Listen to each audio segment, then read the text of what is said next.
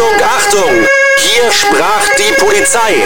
Der Podcast mit Münsters Sheriff AD Udo Weiß.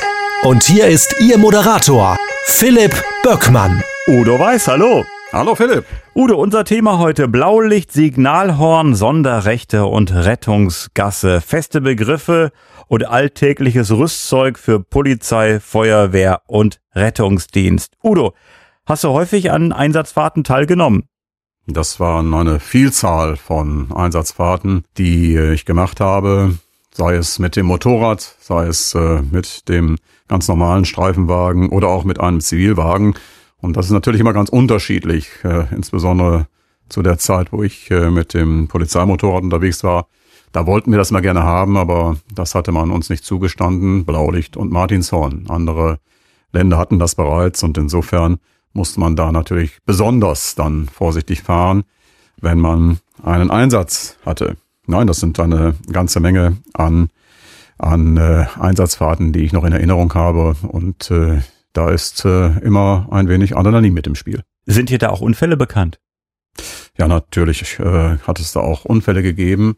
Ich denke an einen Unfall eines Kollegen hier in Münster, der über den Ring gefahren ist äh, zu einem Einsatz mit Blaulicht und Martinshorn. Und äh, da ist äh, aus seiner Seitenstraße dann jemand herausgekommen. Ähm, und äh, denke an einen anderen Unfall, Fennheide, Hammerstraße, äh, wo Kollege dann auch, Kollegen dann auch ähm, äh, nach Hiltrup fahren mussten. Das war eine Einsatzunterstützung für eine Besatzung, die dort mit äh, mehreren Jugendlichen Probleme hatte und die dringend Unterstützung brauchten. Und äh, als sie dann Richtung Hiltrup gefahren sind, ist dann jemand auch von rechts rausgekommen und hat wohl gedacht, auch da kann ich noch eben vorbeiziehen ähm, und äh, hat dann die Geschwindigkeit dann wohl unterschätzt. Streifenwagenbesatzung musste ausweichen und hat sich dann zwei, dreimal überschlagen. Äh, Gott sei Dank ist äh, keinem was passiert. Sie haben ein unheimliches Glück gehabt, äh, denn im Streifenwagen ist hinterher der Feuerlöscher, der als Bordmittel mitgeführt wird zur ersten Brandbekämpfung äh, von hinten, dann durch die Fahrgastzelle durchkatapultiert. Hat sich aus der Verankerung gelöst, aber Gott sei Dank ist nichts, nichts geschehen. Und ich selbst habe es mal einmal hautnah erlebt, auch weiß ich noch in Gelsenkirchen, wo ein Lkw-Fahrer ähm, alkoholisiert einen LKW genutzt hat und damit dann wie wild durch die Straßen gefahren ist. Und er hatte den ersten Streifenwagen gerammt. Wir haben dann versucht, an einer kleinen Stelle eine Sperre aufzubauen. Er ist aber auf uns so zugerast, dass wir erkennen konnten, das geht nicht, denn auch rückwärts gefahren und hat uns nur leicht vorne erwischt. Dann sind wir weiter hinterher gefahren und auf der großen Kurt Schumacher Straße, äh, da hat dann, hatten dann die Kollegen mit vier Streifenwagen eine Sperre aufgebaut und er ist einfach dadurch. Das war schon heftig, ist dann allerdings auch zum Stillstand gekommen. Also da hat es schon eine ganze Menge an, an Erlebnissen auch gegeben. Udo, bei Einsatzfahrten ist ja auch immer Zeitdruck dahinter. Was ist bei solchen Einsatzfahrten das Schwierige, die Herausforderung? Ja, zunächst einmal die Selbstkontrolle auch, denn wie gesagt, natürlich ist das eine Situation voller Anspannung und Adrenalin kommt dann auch äh, ja, auf und äh, man muss dann sehen, dass man zunächst erstmal die Selbstkontrolle für sich gewinnt. Dann ist die Informationsverarbeitung äh, eine, die natürlich gewaltig ist, also die Umsetzung aller kognitiven Prozesse, so wie wir das auch schon mal in anderen Folgen zum Fahr- und Sicherheitstraining ja angesprochen haben. Und da kommen eine Menge an Informationen. Du fährst dann ja etwas schneller und äh, musst insofern die Dinge auch schneller verarbeiten, anders einschätzen, anders bewerten. Darüber hinaus kommen dann auch äh, Gedanken in deinen Kopf, welche Fahrstrecke nehme ich, aber auch schon die Einsatzvorbereitung, Absprache mit der Kollegin, mit dem Kollegen. Wer macht gleich bei Eintreffen was? Worauf müssen wir uns einstellen? Du hörst den Funk natürlich auch, wo dann die ersten Mitteilungen kommen, die Lage wird weiter verifiziert und äh, hast dann bei einer Verfolgungsfahrt, wenn es auch um eine solche geht, dann natürlich auch noch ähm, das Fahrzeug, das äh, vor dir herfährt. Aber auch die ganz normale Einsatzfahrt ist da nicht ohne.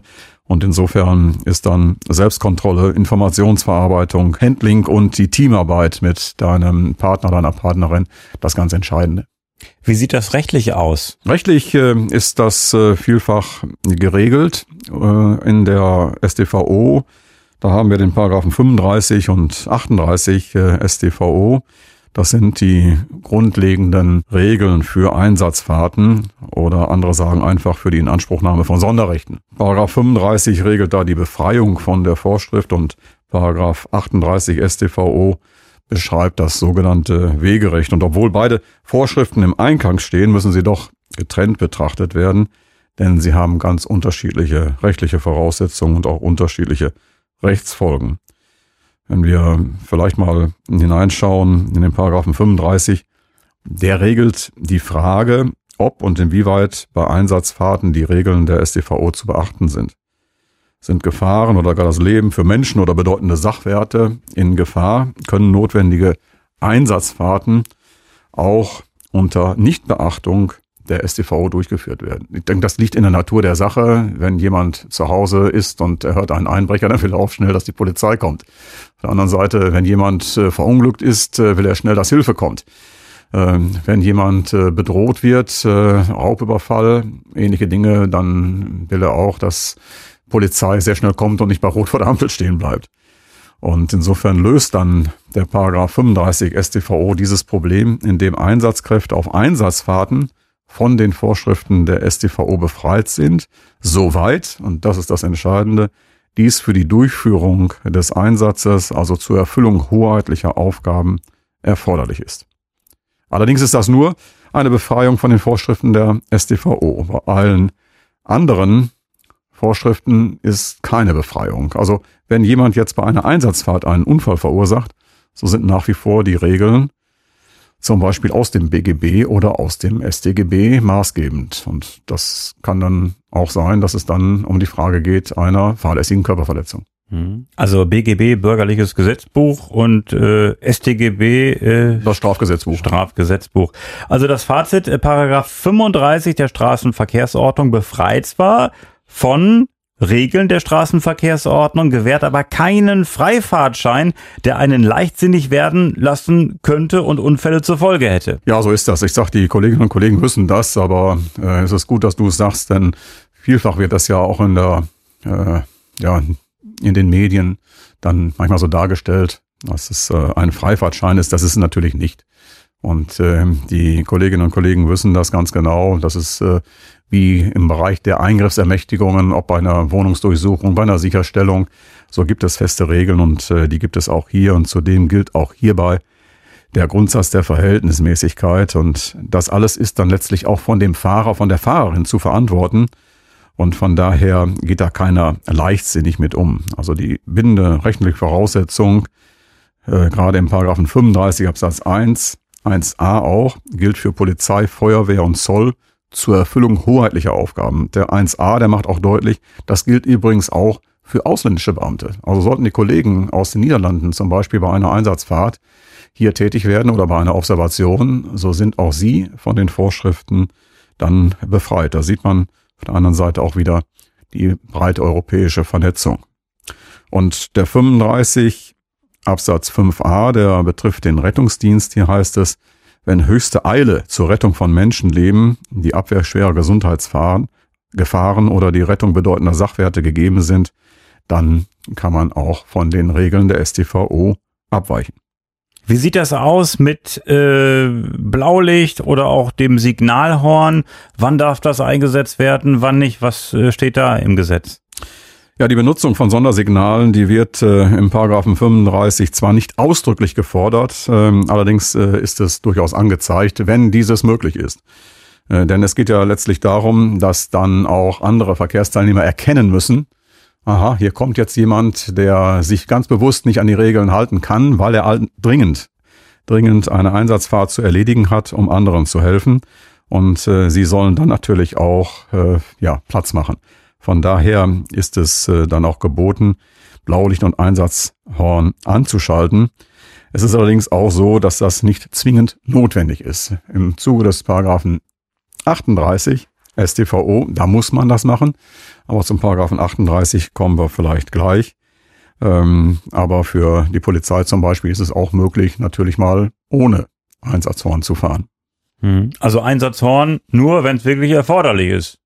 Ja, es gibt ja auch taktische Dinge zum Beispiel. Wenn ich jetzt daran denke, dass ein Einbrecher vor Ort ist und ich würde mit Martinshorn hinfahren, äh, dann hört er ja, dass die Polizei kommt. Das geht nicht. Oder zum Beispiel auch bei Geiselnahmelagen, äh, wenn man dann mit äh, zehn Streifenwagen kommt, wie man das in Filmen immer so sieht, am besten bis direkt vors Objekt, dann ist das natürlich äh, eine Situation, die den Täter schnell zu provokanten Handlungen verleiten kann. Oder auch bei einer Alarmauslösung, die dann erstmal zu einer Geiselnahme dann letztlich führt. Insofern gibt es dann auch Fahrten, wo man sagen kann, das geht nicht. Das machen wir natürlich auch so, dass wir auch zum Beispiel mit äh, dem Rettungsdienst und der Feuerwehr Verbindung aufnehmen und äh, dann auch mal die Bitte machen. Also in diesem Fall müsst ihr dringend kommen, aber bitte ohne Sondersignale, weil ansonsten es äh, gefährlich sein könnte, dass Täter hier Kurzschlusshandlungen dann durchführen. Insofern ist es also auch möglich, dass wir auf die Sondersignale verzichten. Allerdings musst du dann natürlich umso vorsichtiger, umso defensiver letztlich dann auch fahren, weil die anderen ja nicht erkennen können, dass du jetzt hier im Einsatz bist. Ist es denn manchmal auch ein Problem, wenn beispielsweise Fußgänger Knopf im Ohr äh, haben oder zwei Knöpfe im Ohr oder Kopfhörer aufhaben und gar nichts von ihrer Umgebung mitbekommen oder äh, im Auto das Autoradio zu laut gedreht ist, dass man da, äh, selbst wenn man es wollte, äh, das äh, Signalhorn gar nicht hört? Ja, das ist manchmal auch so ein Trugschluss, äh, der bei den Kollegen und Kolleginnen im Fahrzeug so herrscht. Im Fahrzeug hörst du das Signalhorn noch mehr. Du bist auch in dem Bewusstsein, dass du dann fährst und manchmal bist du dann überrascht, wie schwach doch dann äh, dieses Signalhorn tatsächlich ist. Das hat natürlich etwas damit zu tun, dass äh, viele Leute dann auch das Radio voll aufgedreht haben, dass das eigene Fahrzeug gut schallisoliert ist. Und äh, es hat auch was damit zu tun, dass äh, wir ja auch aus Gründen äh, sagen wir, des Lärmschutzes ein nicht so starkes Einsatzhorn haben. Das ginge stärker und ich wäre dafür, dieses auch durchaus stärker zu machen, weil es dem Schutz aller dient. Aber das ist dann letztlich auch eine politische Entscheidung. Und die Feuerwehr zum Beispiel und der Rettungsdienst, die fahren teilweise auch mit Pressluft und da merkst du deutlich den Unterschied. Und äh, das ist dann natürlich etwas, wo man auch von der Aufmerksamkeit her dann sofort das Ganze wahrnimmt. Und ganz schlimm ist es dann, wenn die Leute mit dem Fahrrad oder äh, mit dem E-Scooter fahren und haben dann auch noch einen Kopfhörer auf und sie nehmen die Umweltgeräusche überhaupt nicht wahr. Und äh, da kann man immer sich letztlich nur wundern. Einmal kurze Erklärung, Pressluft, Udo? Ja, das ist so eine Möglichkeit, dass äh, man ähm, das Signalhorn dann nochmal verstärkt. Ah, okay. Und ähm, das hörst du ganz, ganz deutlich. Äh, dann wird jeder auch im Wagen dann letztlich wach. Und äh, das ist gut. Es ist zwar so, dass auch die Signalhörner unterschiedlich hinsichtlich ihrer Reichweite ausgerichtet sind. Autobahnfahrzeuge haben zum Beispiel ein, also Autobahnfahrzeuge als Streifenwagen, eine längere akustischen Pegel nach vorne im Verhältnis zu städtischen Fahrzeugen. Aber ich muss ganz ehrlich sagen, äh, wir hatten früher selbst ein stärkeres Horn und heute diese neuen elektronischen Hörner, die sind mir einfach nicht erkennbar laut genug. Und ich habe mal mit den Verantwortlichen gesprochen, dem Hersteller gesprochen und der hatte mir gesagt, das ist überhaupt gar kein Problem, wir können das verstärken, aber man will das nicht. Ich verstehe das persönlich gesagt nicht, denn es geht ja nicht nur um den Schutz der Kollegen, sondern auch der anderen Verkehrsteilnehmer. Das sollte man hier deutlich machen. Und wer mal einmal in, in New York war, äh, der wird feststellen, dass man dort damit überhaupt kein Problem hat. Udo, Stichwort Paragraph 38, äh, hast du eben kurz schon einmal erwähnt. Was hat es mit diesem Paragraphen Nummer 38 auf sich? Ja, beim Paragraphen 38, da geht es äh, dann letztlich darum, dass ähm, hier ähm, ein, ein Wegerecht ähm, deutlich gemacht wird. Das im Grunde genommen heißt das ein Platz machen. Platz machen für die Einsatzfahrzeuge. Und hier ist es so, dass äh, der Einsatz beider Sondersignale, also Blaulicht und Einsatzhorn, notwendig ist. Und wenn das der Fall ist, dann ist das für andere Verkehrsteilnehmer bindende Pflicht zu sagen, hier muss ich jetzt Platz machen und Bahn schaffen. Und das müssen sie. Und leider ist es so, dass äh, manche Menschen ja auch manchmal glauben, sie könnten das immer noch selbst beurteilen und das abschätzen. Äh, das sollte man nicht machen. Es geht ja letztlich um die Sicherheit äh, für uns alle. Und jeder, der denn meint, er müsste nochmal eben schnell vorbeifahren, nochmal eben schnell drüber fahren, wird das sicherlich anders sehen, wenn er auf Hilfe wartet. Denn wenn es dann zu einem Crash kommt, kommt die Hilfe natürlich viel, viel, viel später. Also Blaulicht und Einsatzhorn äh, zusammen.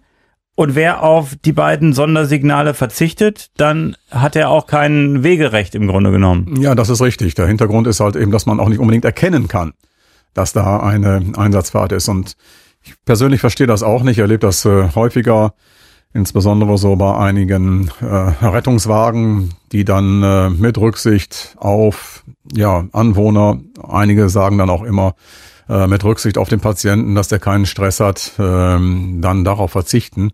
Ich weiß nicht, ob das so äh, sinnvoll ist.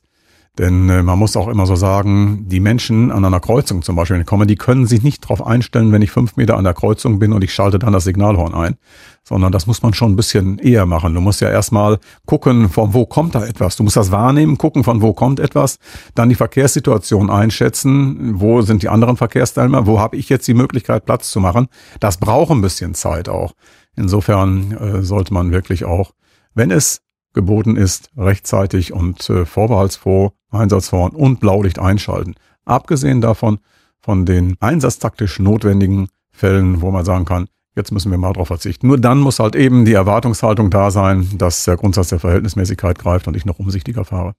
Udo, es gibt ja äh, Menschen, die äh, schalten nicht schnell genug und machen dann keinen Platz, wenn äh, hinter ihnen das Einsatzfahrzeug äh, ist mit Signalhorn, mit äh, Blaulicht, äh, mit dem Einsatzhorn. Ähm, die schalten einfach nicht schnell genug. Aber vielleicht gibt's auch welche, die sagen, Mensch, also ich habe gar keine Lust da jetzt zur Seite zu fahren. Äh, für mich gilt das hier alles nicht.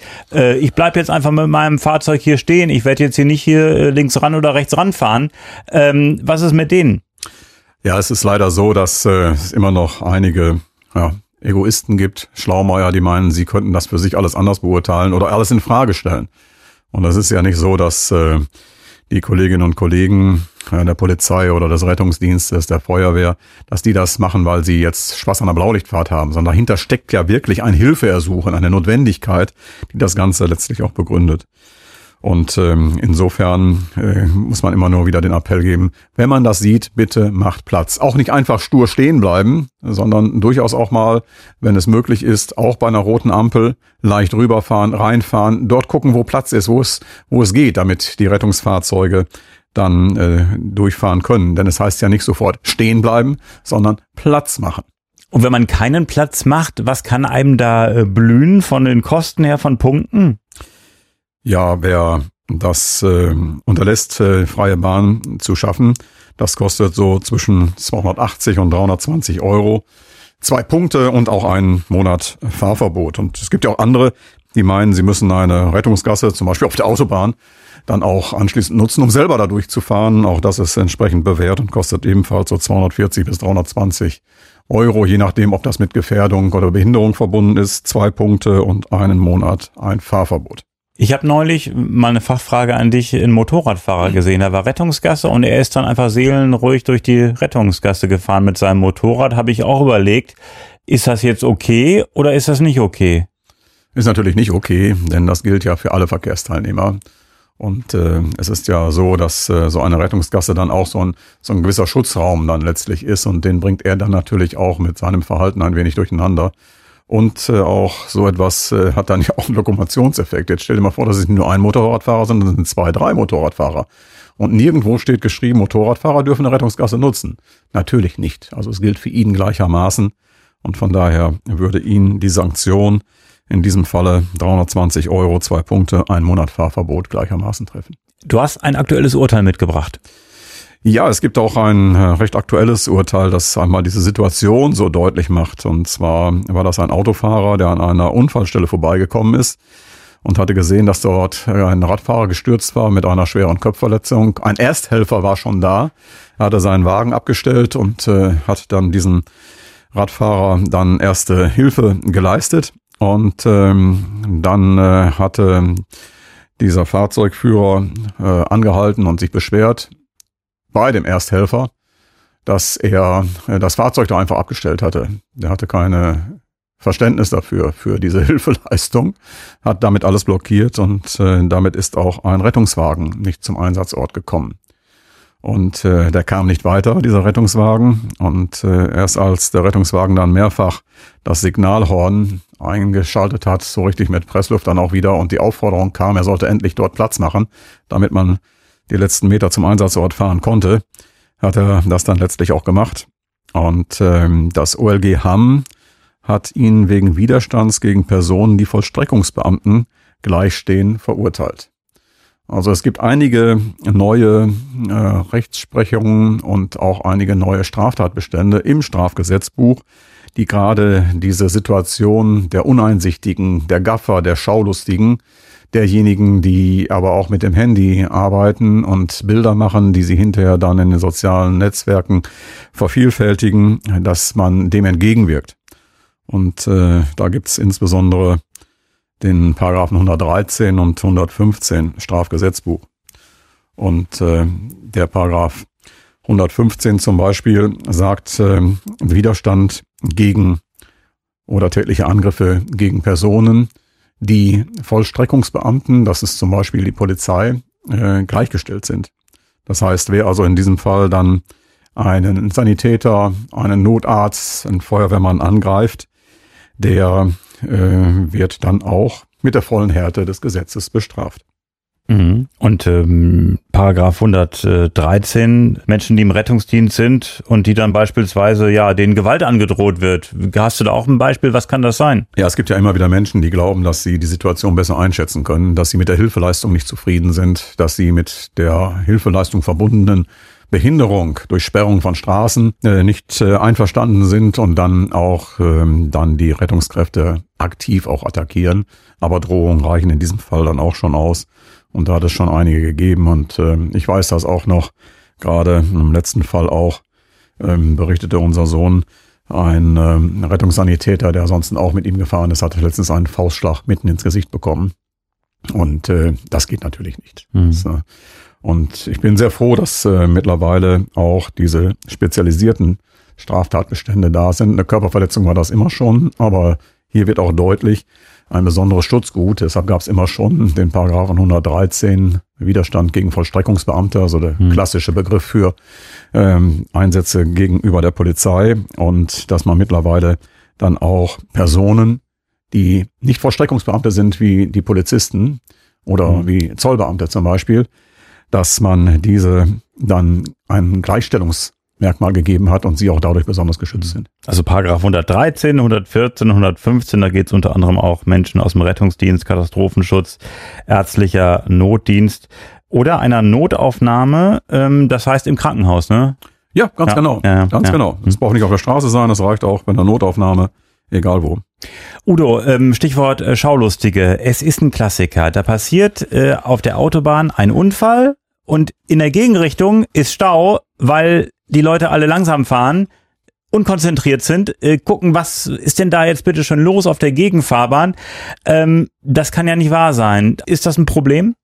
Das ist auf jeden Fall ein Problem, nicht nur was das Persönlichkeitsrecht betrifft, sondern du merkst es ja auch, wenn auf der Gegenfahrbahn ein Unfall ist, dann kommt es äh, gleichzeitig auf der Fahrbahn, die du nutzt, ja, zu einer anderen Geschwindigkeit. Stop and go, bremsen, Gas geben, gucken. Und nicht selten kommt es dann auch zu einem Folgeunfall, der ausgelöst wird letztlich dann von Gaffern, die meinen, sie müssten noch mal eben schnell rüber gucken, was da geschehen ist oder auch noch ein Foto machen. Insofern eine zusätzliche Gefahr, die dann aufkommt. Und äh, wir tun immer sehr viel dafür und äh, haben mittlerweile auch bei größeren Unfällen äh, Schutzzäune. Sichtzäune sind das, die wir auch aufstellen können, aber die müssen ja auch erst alle rangeschafft werden und das alleine kann es ja auch nicht sein. Es hat dann unterschiedliche Versuche gegeben. Ich weiß auch von Fällen, wo die Feuerwehr, wenn sie mit einem Rüstwagen da war, teilweise einfach äh, mit dem C-Schlau gespritzt hat.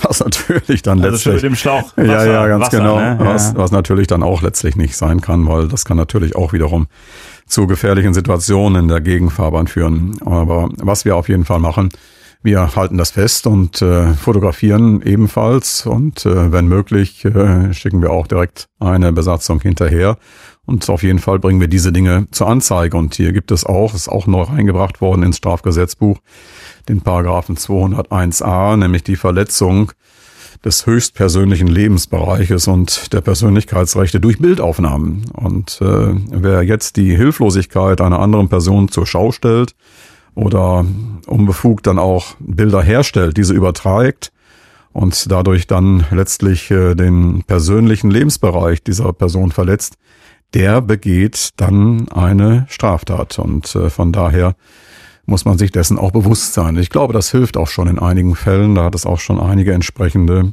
Urteile gegeben.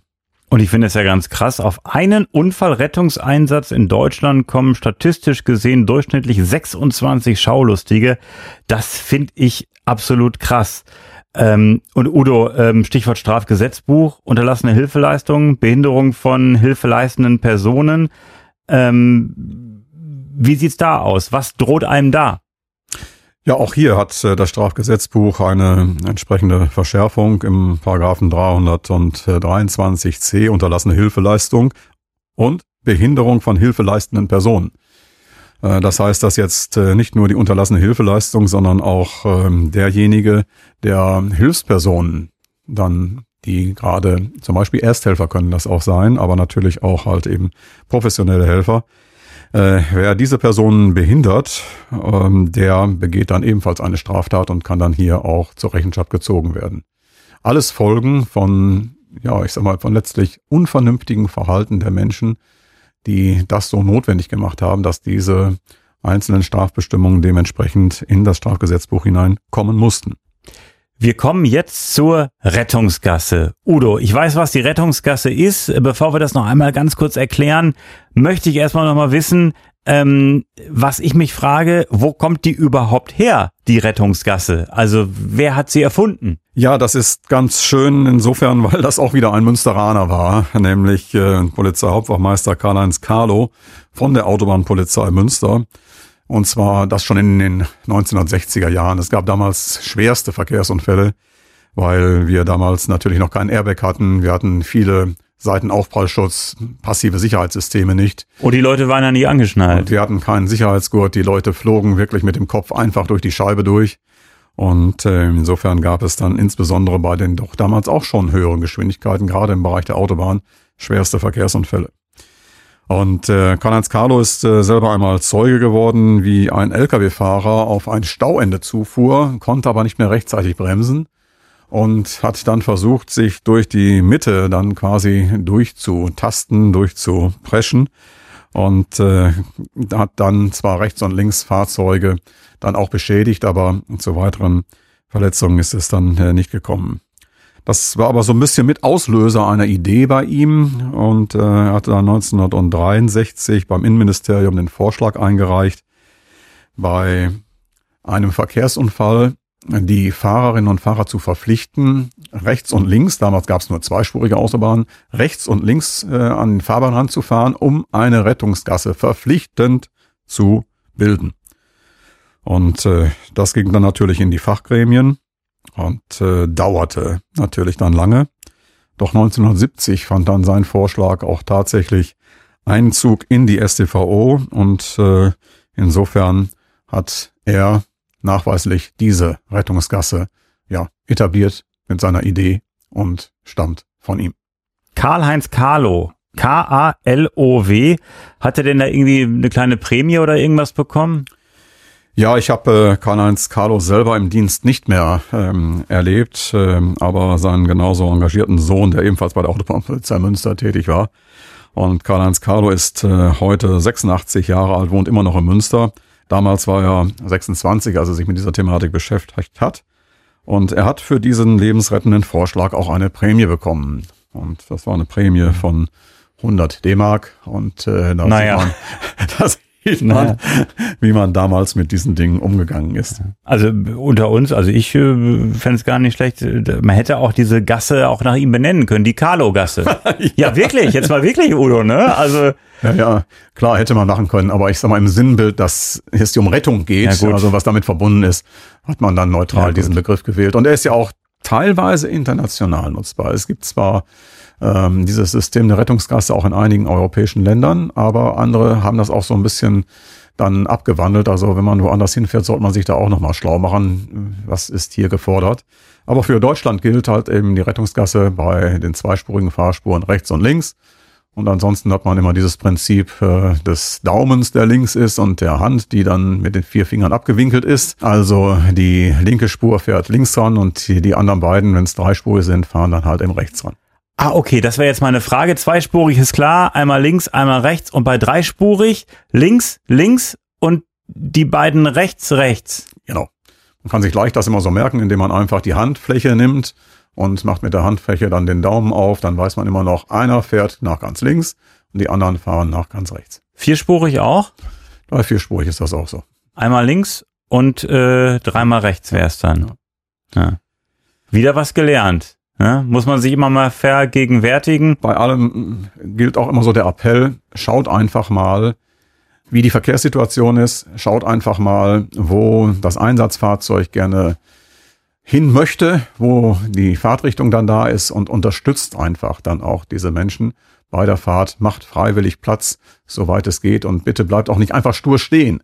Ich erlebe das auch mal so häufig, dass jemand dann einfach nur stehen bleibt und blockiert dann auch alles, sondern du musst ja irgendwo da vorbeikommen, sondern findet einen Weg und äh, stellt euch dann rechts oder links zur Seite, sodass äh, wirklich die Einsatzfahrzeuge durchkommen. Und das machen ja mittlerweile so viele die Rettungsgasse. Also auch wenn ich dann irgendwie ein bisschen träume und ich sofort schalte, wenn ich sehe, da bewegt sich was, die fahren alle, dann mache ich direkt mit. Also einfach ein bisschen aufmerksam sein und äh, linke Spur links und der Rest einfach rechts. Genau, und man kann auch den Blinker dann betätigen, um gleich deutlich zu machen, ich habe es verstanden, ich fahre rechts ran oder ich fahre links ran.